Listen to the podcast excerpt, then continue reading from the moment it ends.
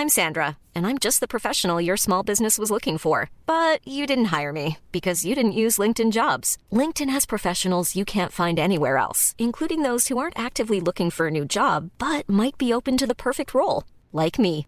In a given month, over 70% of LinkedIn users don't visit other leading job sites. So if you're not looking on LinkedIn, you'll miss out on great candidates like Sandra. Start hiring professionals like a professional. Post your free job on linkedin.com/people today. Bonjour à tous et bienvenue sur Positron, l'émission qui vous fait un zapping de bons plans tellement excellent que vous n'aurez plus jamais le temps de vous ennuyer.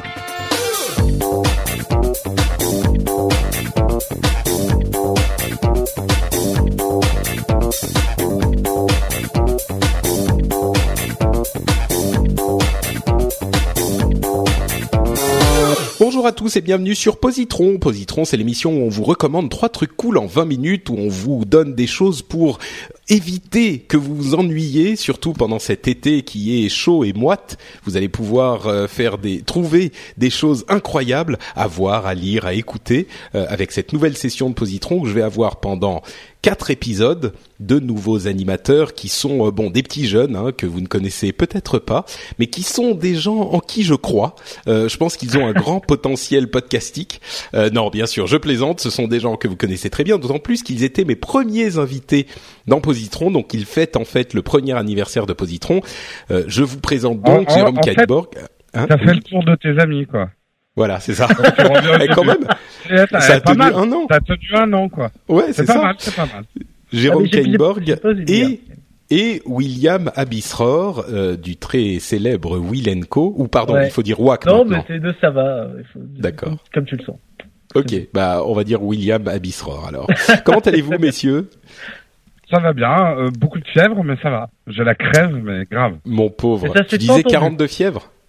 Euh, ouais, j'exagère un peu, tu sais, ça c'est mon côté sicilien.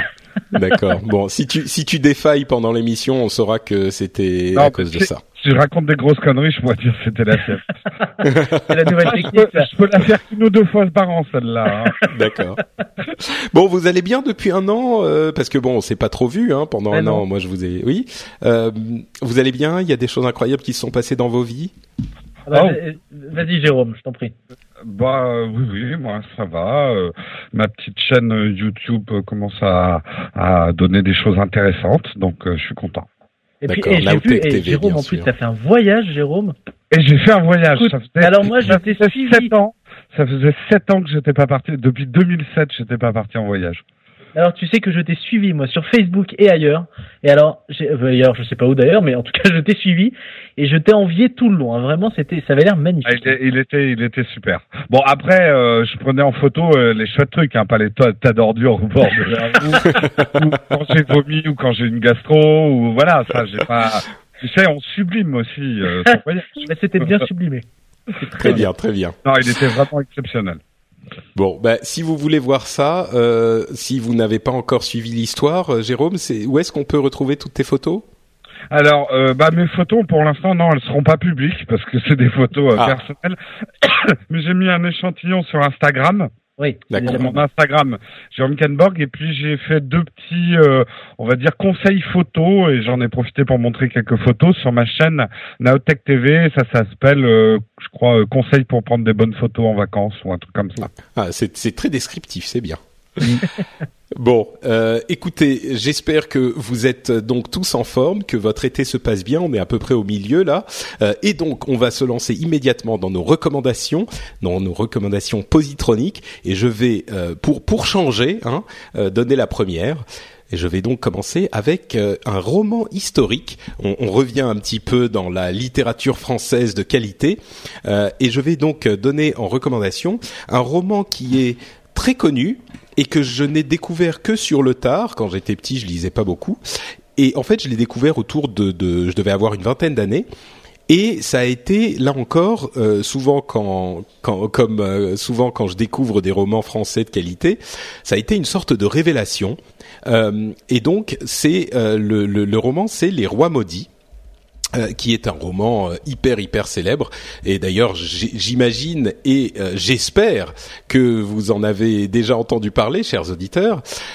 C'est un roman hyper connu de Maurice Druon qui est un petit peu vieux euh, qui euh, a été écrit, alors je, je sors Wikipédia, hein, qui a été écrit entre 1955 et 1977. Donc j'ose à peine imaginer le, euh, le, le, comment dire, l'angoisse et l'attente euh, que ça suscitait si on essayait de le suivre au, au volume par volume. Il y a sept petits volumes assez faciles à lire, et en fait ça suit l'histoire euh, de ce qu'on appelle les rois maudits en histoire, euh, qui est en fait la euh, la malédiction entre guillemets qui a été prononcée par Jacques de Morlaix, qui est le grand maître du temple de l'époque des Templiers. à l'encontre de Philippe le Bel, Philippe IV, euh, sur au moment où il s'est fait brûler sur le bûcher, bûcher où il a été condamné, et c'est euh, Philippe le Bel qui en fait l'avait fait condamner pour récupérer les sous des Templiers qui avaient beaucoup beaucoup d'argent. Et c'est la fin, en fait, par hasard évidemment, j'imagine que c'était pas forcément une vraie malédiction, euh, une vraie vraie malédiction. Ouais, elle et donc, a super bien marché quand même. Hein. ouais, elle a pas mal marché, c'est vrai. Ouais, ouais. Euh, et donc ça a été là. Alors attends, je vais je vais plus m'en souvenir. Euh, je suis sûr que que Jérôme, tu pourras me dire. C'est la fin de une d'une des, des lignées des, des, des lignes des rois de France, euh, qui étaient les c'est pas les euh, Valois, c'est juste non, avant. C'est euh, bah, c'est pas la fin des. Alors là, tu me poses une colle. Ah, pas, je te pose une colle. Pas... D'accord. Euh, non, parce que ce qu'on dit souvent sur les rois maudits, c'est que c'est la fin du Moyen Âge en fait. Euh, Est-ce que c'est bah, la, fin la fin des lignée... Capétiens direct oui, en fait. C'est la fin, la fin de la lignée des Capétiens. Il y a le fameux épisode sur la loi des mâles, parce qu'en France, il y avait la ça. loi des mâles, alors qu'il n'y avait pas en Angleterre, donc ça s'est arrêté au dernier mâle. C'est ça. Mm. Euh, et donc c'est suite à euh, cette malédiction euh, que les, la lignée des Capétiens directs s'est arrêtée parce qu'en fait, bon, sans spoiler le, trop le, le roman lui-même, c'est Philippe le Bel et ses enfants qui et sa, toute sa lignée qui sont morts assez jeunes et qui n'ont qui, qui, qui ont fini par éteindre complètement la, la lignée. Et ça a en fait toutes les qualités d'un roman historique, c'est-à-dire que c'est à la fois ancré dans l'histoire, donc c'est quelque chose de, de vérifié, de, de, de, réel, et en même temps il y a toute une sorte de d'aspect épique, euh, de personnages incroyables qui sont bien sûr romancés, donc euh, c'est un petit peu c'est un petit peu arrangé, mais il n'empêche, sont des personnages historiques qui ont vraiment exister et euh, il y a toute une galerie de personnages assez incroyables, euh, des aventures et des mésaventures qui vous tiennent en haleine du début à la fin du truc. Bon, les quatre premiers sont quand même mieux que les trois suivants, mais il n'empêche sur toute la durée de cette série, on est, euh, c'est presque le, le, le, Game of Thrones de Ouais, euh, de, de, de l'après-guerre quoi. C'est c'est exactement ça. Euh, c'est euh, enfin il y a trahison, complot, jalousie, il y a tout dedans quoi. De l'amour, euh, de la haine, il y a tout. Ouais, exactement. D'ailleurs, entre parenthèses, le le premier euh, s'appelle le roi de fer. Mm. Donc trône de fer, roi de fer, tu vois, c'est un peu. Donc il y a le roi de fer, la reine étranglée, euh, les poisons de la couronne. Je, là, je lis sur Wikipédia, hein, je les connais pas tous. La loi des mâles, justement, qui est le quatrième. Euh, à partir des trois, les trois suivants sont donc, comme je le disais, un petit peu moins bien, mais il n'empêche, c'est vraiment une euh, aventure qui vous fera euh, découvrir l'histoire si vous ne la connaissez pas et en même temps qui vous c'est le parfait roman pour l'été quoi vous allez commencer à le lire et vous n'allez plus le lâcher c'est un, super super roman autant qu'un super roman historique. Il y a une euh, une euh, maîtrise du sujet qui est absolument magistrale euh, et qui donc euh, ne peut être que recommandé à absolument tout le monde. Pour moi, c'est quelque chose de d'immanquable au même titre que les classiques de la littérature bah, classique justement, voire même un petit peu plus. C'est un roman qui est parfait pour les euh, adultes parce que c'est quelque chose de très bien écrit, d'excitant, de très rythmé, et pour les enfants en même temps parce que, enfin pour les enfants, je veux dire pour les adolescents, c'est le genre de truc qui vous fait aimer la littérature, je pense. Donc euh, je ne saurais trop le recommander. Les Rois maudits en sept volumes. Je pense que vous êtes euh, vous êtes d'accord sur mon Ah complètement. Moi, c'est même ce qui m'a fait aimer au-delà de la littérature, c'est ce qui m'a fait aimer l'histoire, les rois maudits, l'histoire de France. Alors moi, tu vois, je ne connaissais pas. Et C'est vrai Mais mais non, mais, mais alors, je, alors je, je crois que c'est très drôle parce que si je me souviens bien, on avait dû en parler. euh, je crois la première émission. J'ai le j'ai le planning devant moi. La première émission qu'on avait fait ensemble, donc de Positron, il y a un an. euh, Jérôme avait parlé des Vikings et j'avais fait la même réflexion parce que moi j'étais pas trop euh, euh, tout ce qui est histoire, historique, euh, euh, c'est pas trop mon délire. Cela dit, tu me l'as bien vendu et j'ai quand même envie de le lire. Ça me tente bien, ça me parle bien. Magnifique. Ouais, est-ce que tu avais Tu sais, William, c'est important. Savoir d'où on vient, c'est savoir où on va. Mais Ah, j'étais sûr bien, que quelqu'un allait le sortir. Mais c'est tout à fait vrai. C'est pour ça que je vais, voilà, je, je vais, je vais me les procurer, je vais les lire. D'accord, Avec plaisir. super. Et t'avais regardé Viking finalement? Euh, non, mais j'ai quand Ah. même. Ouais, euh, après, eh, je vais Non, être honnête. Viking pour la réalité historique, euh, bon, on va dire Non. que là, c'est du C'est un grand petit écart. peu moins ça. Alors que que euh, les, les, les bouquins des rois maudits, c'est quand même, euh, c'est l'Académie française, c'est un peu Oui. plus proche de l'histoire. bien sûr. Ouais. Dans les Vikings, c'était trop violent, je crois. C'est pour ça que j'avais pas envie de regarder. Ah, ça Moi, te j'aime faisait un petit peu peur. Ouais, oui. j'ai pas envie d'avoir peur. Ouais. Moi, j'avoue que euh, j'ai pas regardé Viking non plus. Enfin, j'avais regardé un ou deux épisodes, ça m'avait pas super plu. Par contre, euh, de l'époque, j'avais regardé, j'avais écouté euh, Santa Olala, et c'est vrai que ce qui était Ah. ta re- recommandation de l'époque, Oui, Will, vrai. et ça m'avait ça m'avait assez plu quand même. Donc, ah bah, euh, bah, bah, c'est voilà. gentil. Ah mais on va tous s'autocongratuler. Moi, j'avais Bon, beaucoup alors- aimé le comic dont tu nous avais parlé. C'était ah génial. super, très bien. C'est vrai? C'était euh, c'était le- Lock and Key. Lock and Key, ouais. Eh ben, Ouais, Ouais. c'est bien. Hein ouais, très sympa. ah d'ailleurs, faut moi- que j'aille acheter les derniers. Ils sont, il Moi, vient je de se l'ai pas terminer. vu je crois. et j'ai pas, j'ai pas regardé le film dont tu avais parlé, Will. Ah bah alors là, Jérôme. Bien joué, Jérôme. Bon, bah pour le coup, je, je, je jure de détester ce dont tu vas nous parler, toi, Jérôme, pour ton Eh bien, tu positron. ne pourras pas, parce que Patrick, je te prends à ton propre jeu, et en lisant le tableau de la préparation de l'émission, je dis, Patrick va parler des bouquins des rois maudits, il n'a pas le droit, c'est mon cheval de bataille, et ben moi, je vais parler de la série Les Rois Maudits.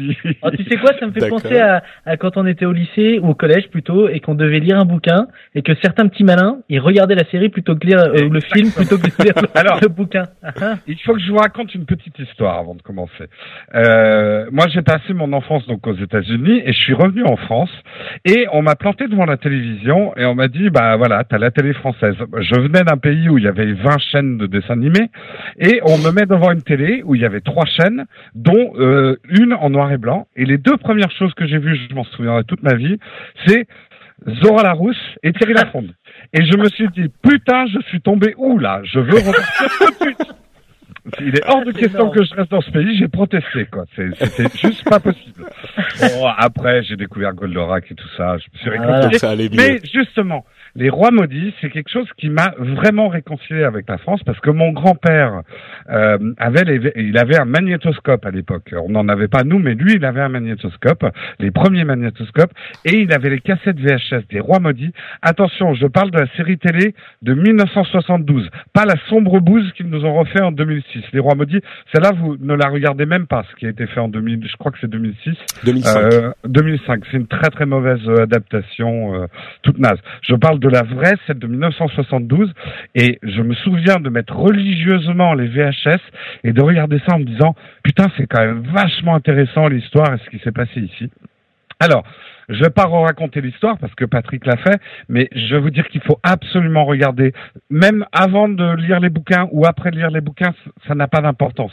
Parce que là, ça va être l'histoire, mais surtout vous allez voir ce qu'étaient les acteurs de l'Académie de la de la comédie française à cette époque-là, c'est-à-dire dans les années 70. Il y a Jean Pia, euh, alors cherchez sur Wikipédia, mais Jean, Jean incarne Robert d'Artois. Alors dans le livre, Robert d'Artois, c'est un personnage hyper flamboyant, et là vous allez voir dans la série, mais tous les méchants hollywoodiens à côté, ou les, les cyniques hollywoodiens, ils peuvent aller se recoucher quoi. Jean Pia est juste magnifique en Robert d'Artois. Face à lui, il a Hélène Duc qui euh, qui incarne la, la comtesse d'Artois, euh, cynique, manipulatrice avec du poison et tout. Euh, Marteau, euh, c'est Mao d'Artois, oui, le, le nom de la tante. Et euh, après, je vous fais pas tous les acteurs, mais il y avait Louis Seigneur, il y avait Georges Serre, Catherine Rouvel, enfin tous ces noms qui vous qui, qui, font très anciens parce que c'était les anciens acteurs. Mais vous allez voir comment avec un budget, mais je pense que le budget, ça devait être mais ridicule. C'est filmé dans trois pièces dans des vieux châteaux. Euh, c'est même pas des pièces, c'est une euh, c'est un décor de théâtre avec trois pauvres lumières, des caméras qui arrivent même pas à faire la mise au point, mais des acteurs comme on n'en voit plus et on reste bouche devant le jeu des acteurs dans un décor hyper minimaliste et justement ce décor théâtral est-ce que vous avez déjà vu ce théâtre filmé? Les Anglais sont rois là-dedans. C'est le théâtre filmé qui passait à la BBC. Ben, c'est exactement le même genre d'ambiance. C'est-à-dire, on met une table, un faux mur en pierre, euh, une draperie, et hop, tu dois comprendre que tu es dans un château. Et ben justement, ce minimalisme des décors euh, accompagne vachement bien l'histoire, parce que du coup, on se sent dans des grands châteaux vides. Euh, les costumes sont très très beaux, ça devait être des, des vrais costumes de théâtre. Et je reviens encore dessus, mais le jeu des comédiens, c'est juste incroyable. En plus, comme ils avaient des mauvaises caméras, tous les plans sont des plans resserrés. Et on a vraiment l'impression d'être dans l'histoire. Enfin, franchement, jetez-y un œil. Tout a été fait en plus en, en ancien français. Euh, ils n'hésitent pas à parler en merde. C'est quoi ce temps en français? C'est pas en imparfait du subjonctif. oh, mais euh... ouais, ouais, ouais. je, je, je l'ai écrit quelque part, mais je trouve plus la ligne. euh, donc vraiment, il faut le regarder, c'est succulent. Euh, c'est six épisodes de 102 minutes, donc c'est long. Alors, c'est sûr que c'est pas du tout le rythme des séries actuelles. Hein. Euh, là, c'était long. Je vais, te, je vais peut-être, te, je vais peut-être te casser un petit peu ton coup, Jérôme. Oh, mais en fait, euh, ben moi, j'ai après l'avoir euh, avoir lu Les Rois maudits, je suis revenu en en fait, je l'ai lu quand j'étais au Japon. Euh, et je suis revenu en France et je me suis dit ah alors là ça devait être un an ou deux ans plus tard après l'avoir lu je me suis dit là je vais me faire j'ai découvert qu'il y avait effectivement cette série euh, de théâtre filmé qui était un peu vieille et je me suis dit je vais me faire les rois maudits en euh, enfin en version euh, télévisée. Et ça va être un délice. Je j'ai j'ai trouvé les cassettes, je me suis installé tranquillement devant ma télé, je me suis dit là ça va être merveilleux, je vais me régaler. Et en fait je me suis fait chier comme c'est pas permis. Et j'ai pas tenu plus d'un épisode quoi t'as pas de goût. Euh, donc, je m'adresse euh, aux gens qui ont du goût, je m'adresse aux gens qui aiment la belle langue et le beau théâtre et le, le grand jeu de théâtre. Franchement, il t'a rien fait, Jean-Pierre, en Robert Dartois? Bah écoute, je sais pas, c'était euh, c'était étrange, mais... Bah moi c'est un truc culte pour moi, je peux pas te dire autre chose. Après il y a des gens qui bah. n'aimeront pas. Je mets en garde, hein. c'est c'est c'est très lent, c'est très théâtral, c'est de la vieille comédie. Euh, ça passait sur l'ORTF, hein. Euh, voilà. On est Pardon, vas-y, termine. Vas-y, non, non, vas-y, vas-y. Une question que j'avais, parce que moi je m'intéresse beaucoup en fait à, peut-être pas à l'histoire, mais à l'histoire de la télévision, ça c'est quelque chose qui m'intéresse pas mal. Et je sais pas si je confonds, mais il me semble justement, c'était pas euh, euh d'ailleurs euh, diffusé et filmé en direct aussi, parce que je sais qu'il y avait des, des, des, des, des, des séries euh, qui étaient, comme tu disais, dans, dans des décors très minimalistes, enfin les séries telles qu'on pouvait les entendre dans, dans encore à l'époque de l'ERTF et encore dans les années 50 et 60, et qui étaient parfois même en direct euh, directement. C'était c'était enregistré ah, je, alors euh, du théâtre filmé. souvenirs sont bons parce que je m'étais informé aussi. Je crois qu'effectivement, tu as raison, c'était filmé en direct, mais en même temps, c'est la première euh, mini-série qu'ils ont enregistrée sur Péloche aussi en même temps pour pouvoir la garder. Euh, et ça a été diffusé entre le 21 décembre 1972 et le 24 janvier 1973. Et ça a été un score d'audience comme on n'en avait jamais eh vu en France à l'époque. C'était eh euh, la série à suivre. C'était le Game of Thrones français, quoi. Alors, c'est sûr que si vous le regardez en vous disant je vais avoir des effets spéciaux à la Game of Thrones et surtout la nervosité du montage qu'on a dans les séries actuelles, alors là, vous allez vous faire chier, ça c'est sûr. Hein. Euh, faut, faut regarder ça comme une pièce de théâtre. C'est grandiloquent. Euh, ça, peut être chiant, mais à la limite, Patrick, je comprends. Hein, tu peux te faire chier devant ce genre de truc. Moi, je sais juste que je le regarde quasiment une une fois les tous les trois ans. Et à mm. chaque fois, c'est un vrai délice. Et la sortie de Jacques de Mollet qui brûle sur son boucher, sur son boucher, je refais la même erreur que toi, sur son bûcher, euh, Guillaume de Nogaret, Pape Clément et Philippe Lebel, je vous appelle, 6-7 ans à comparaître devant le tribunal de Dieu.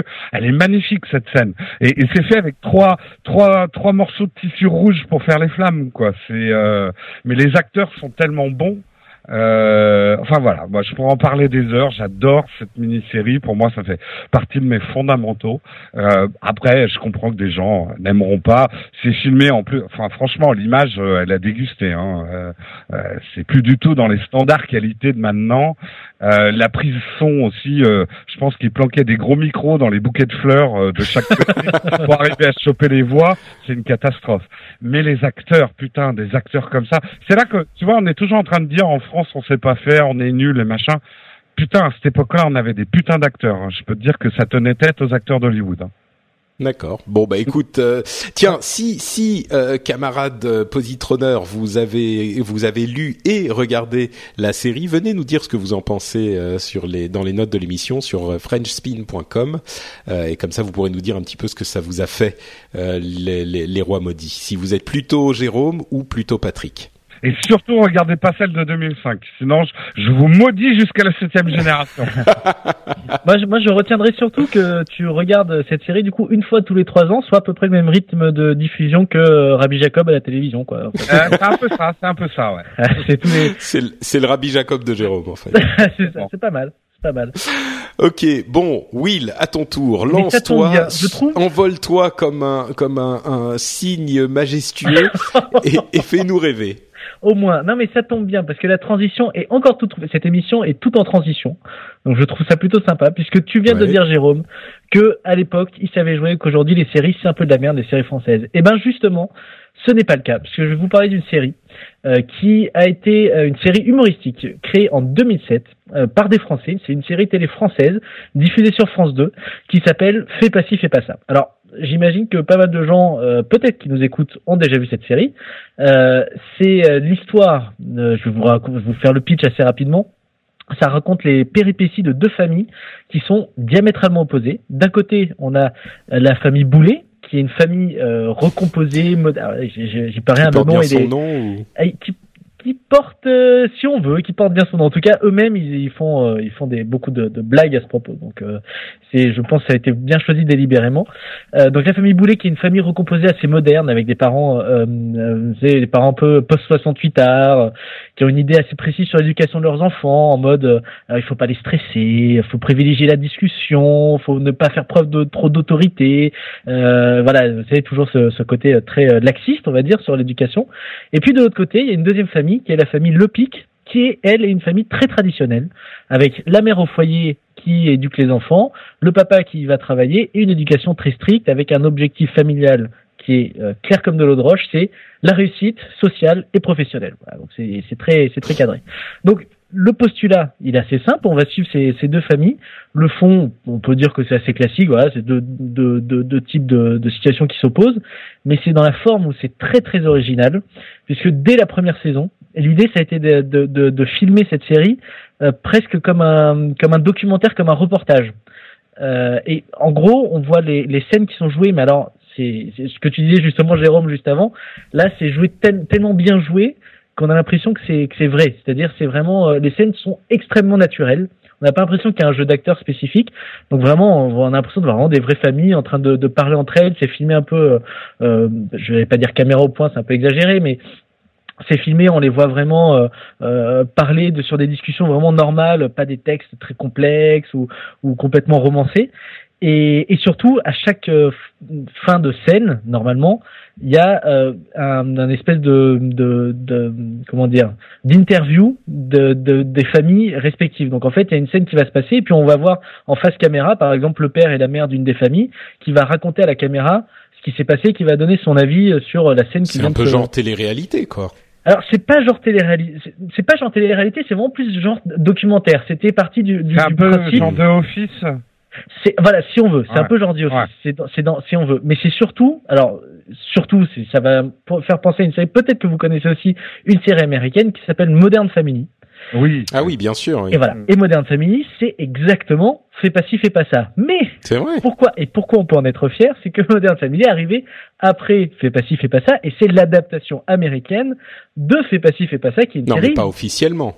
Alors, c'était à l'origine l'adaptation officielle, c'est-à-dire en fait euh, France 2 a vendu, enfin la société de production qui fait Fait pas ci, fait pas ça, a revendu les droits euh, de Fait pas ci, fait pas ça en 2000, euh, alors ça doit être en 2007 ou 2008 à ABC a priori, il y aurait eu des remous dans les négociations, ça s'est pas passé exactement Hmm. comme il le souhaitait, parce que d'un côté, les auteurs français voulaient imposer certains choix, les Américains, eux, voulaient en faire d'autres.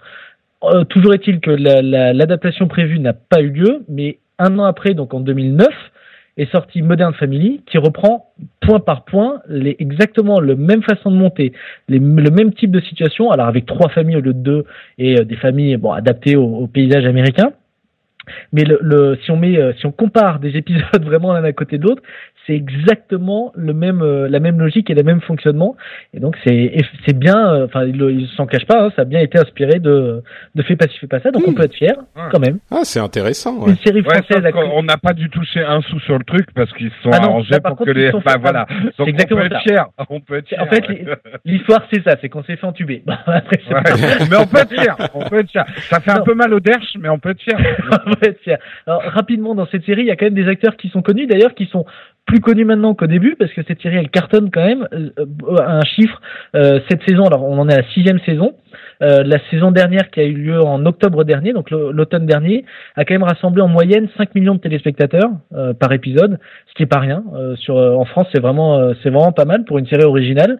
Il y a des acteurs connus. Bon, il y a Bruno Salomon que vous connaissiez peut-être dans les dans Coucou c'est nous, si je me trompe pas, et qui avait fait plein d'autres films et, et séries télé à, l'époque. Il y a Guillaume de Tonquédec qui lui du coup a été révélé par cette série, qui est un acteur qui a fait beaucoup de choses avant, mais qui a été révélé par cette série qu'on a pu voir dans le film Le Prénom ou Barbecue plus récemment. Valérie Bonneton aussi qu'on a pu trouver dans le film euh, Le Volcan, enfin et il a fait Cool, je sais plus comment on dit exactement, avec euh, avec Danny Boone récemment ou Les Petits Mouchoirs aussi, elle était dedans. Donc des acteurs qui sont vraiment incroyables, des scènes qui sont vraiment euh, on, on se plie pas de rire. En fait, on va être tout à fait honnête. C'est comme Modern Family si vous avez déjà regardé. Il y a des scènes où on rigole bien, mais c'est pas c'est pas la grosse marade du début à la fin. C'est pas c'est pas une, une sitcom. C'est pas, pas très très drôle non plus. Oh, c'est quand même. euh, C'est drôle, mais ce que je veux dire, c'est que c'est pas, tu, tu, tu, tu te fends pas la poire comme si tu regardais un épisode, Non, ouais, un épisode de voilà. Friends ou, tu vois, c'est, c'est, c'est plus des, des, des, des, des humours de situation et c'est, tu rigoles bien, tu souris, mais tu t'es pas, t'es pas plié tout le long de l'épisode, euh, en général, quoi. Donc, euh, donc je sais voilà. pas, moi je trouve ça très drôle quand même. Hein. Oui, Enfin, mais, Modern euh. Ah, tu- tu- Non, mais c'est pas écrit pour que. Enfin, tu sais qu'un truc genre euh, Friends ou les vrais sitcoms, c'est calibré pour qu'il y ait un rire toutes les temps minutes, Voilà. machin. Hmm. Ou un, un, un Big Bang Theory, tu vois. C'est Voilà, on va de la blague à la blague. Là, c'est plus euh, Modern Family. Moi, je me marre bien. oui. Il y a, y a des moments aussi plus aigre-doux, on va C'est plus, c'est plus subtil, voilà, c'est ça, c'est plus, je pense, c'est plus subtil, tu vois, c'est plus, euh, voilà, enfin voilà, mais peu importe, mais vraiment, série française très bien fichue, euh, et je vous, enfin voilà, je vous la recommande vraiment, euh, c'est, ça, ça se- il faut se mettre un peu dedans. Alors, le, même pour Modern Family, je pense que c'est pareil, c'est vrai que le- la façon de, dont c'est filmé, les situations, c'est vrai que c'est un peu, ça peut rebuter les gens qui apprécient peut-être regarder euh, Joséphine Ange Gardien et le côté plus traditionnel des séries françaises. Mais, mais si on s'y met un petit peu, les, les, les, les saisons s'améliorent de- vraiment d'année en année. Euh, les situations sont toujours réussies, les scénarios se suivent. Enfin, c'est vraiment très sympa. Les saisons font huit épisodes de, euh, si je ne me trompe pas, une heure et demie quand même chaque épisode.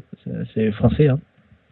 Donc euh, c'est quasiment des, des, des petits films, mais vraiment je, je recommande à absolument à tout le monde. Bon, il y a déjà 5 millions de personnes qui regardent, donc Mais moi je l'ai jamais vu en fait. Faut dire que Moi je suis pas plus, très je pas télé, encore pas très regardé. télé française. C'est pour euh, c'est pour ça, voilà. c'est pour ça que je voulais en parler parce que je sais que moi-même, je suis le premier à, à- à être dépité quand d'un côté je vois des Anglais qui arrivent à nous faire des séries comme Sherlock et en France où on a Joséphine Ange Gardien ou Camping Paradis, mais mais toujours est-il que de temps en temps, bah voilà, il y a des pépites qui sortent et qu'il y a quand même de la création et que en plus Non, les mais- Américains nous ont repris euh, cette idée, donc on peut en être plutôt fier. Et pour le coup c'est vraiment euh, c'est vraiment bien fichu, c'est une vraie création française et qui n'avait jamais été vue ailleurs, donc euh, donc on peut les encore une fois, j'ai- pas vu la série, mais c'est la même chose dans les web-séries et tout ça. On dit souvent en France, on n'a pas les moyens pour faire des séries, les Américains. Exactement. Non, non, ça repose sur les acteurs.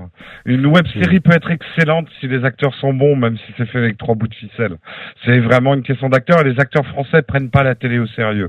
C'est à partir du moment où ils la prennent au sérieux et qu'ils jouent bien à la télé qu'on commencera à avoir des bonnes séries, quoi. Comme les Exactement. Anglais. Ouais, à vrai dire, moi, moi, je pense que bon, c'est un autre sujet, mais les acteurs français, d'une manière générale, généralement, ils sont pas très bons parce qu'il y a un tel héritage du théâtre et du surjeu du théâtre que même au cinéma, généralement, ils sont pas naturels. Et, et aujourd'hui, Hmm. par rapport à il y a une vingtaine d'années ou une trentaine d'années, le, le principe du, du jeu d'acteur au cinéma, c'est d'être aussi naturel que possible, d'essayer de retranscrire ce qui se passerait dans la réalité. Ouais, et la manière dont c'est écrit d'une part, c'est beaucoup trop écrit le cinéma français, c'est-à-dire Ah, que c'est écrit comme plus comme un roman, c'est c'est des textes qui sont écrits à l'écrit et pas en parler.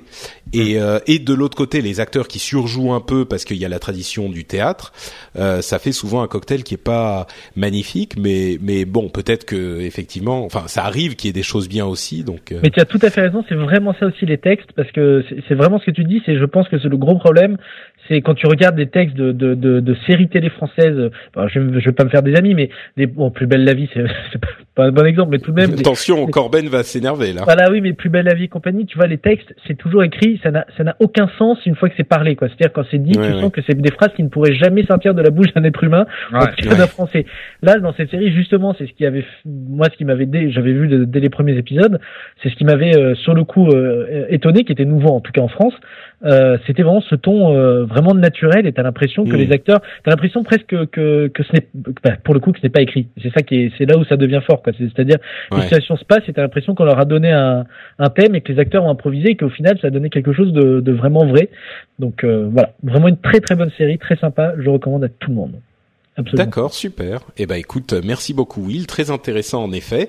Euh, on arrive à la fin de cet épisode, donc je vais vous rappeler ceux dont nous avons parlé aujourd'hui. D'une part, le roman Les Rois maudits de Maurice Druon.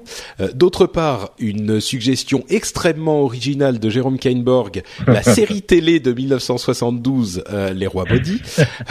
Par Claude, Euh, par Claude Barma, j'ai oublié de le citer. Voilà.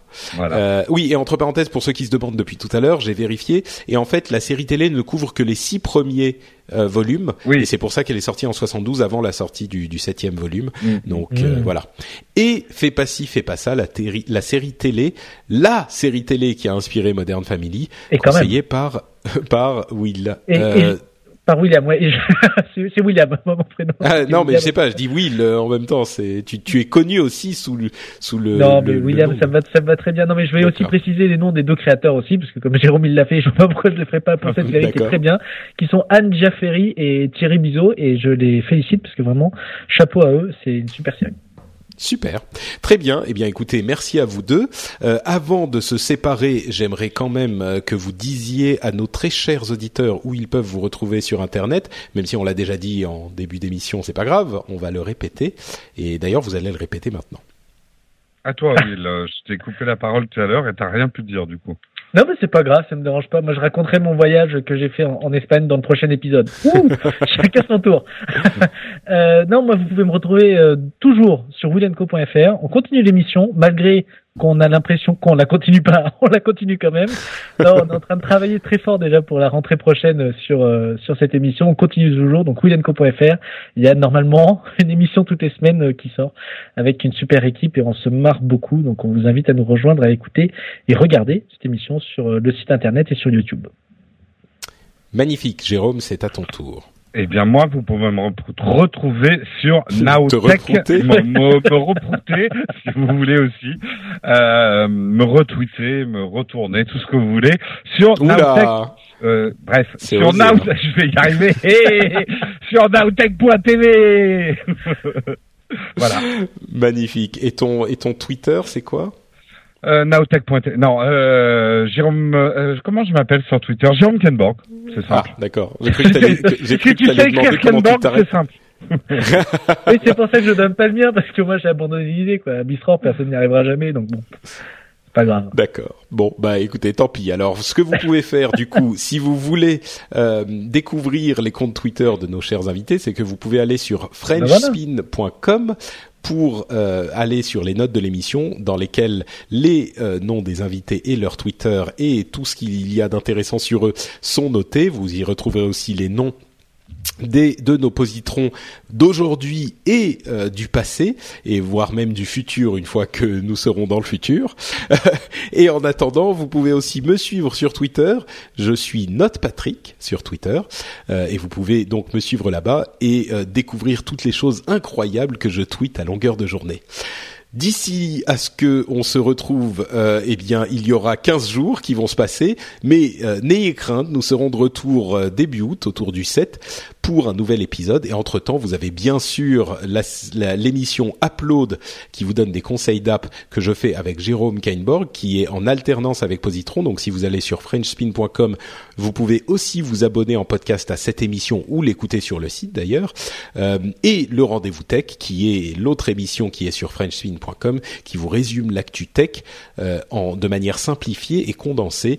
Donc si vous êtes intéressé par ce sujet, vous pouvez y aller aussi. Je vous en garantis la qualité.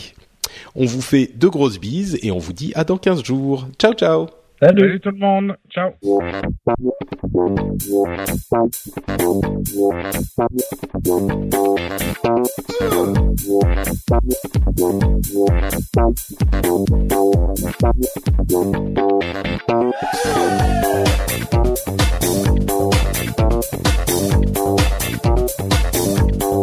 Even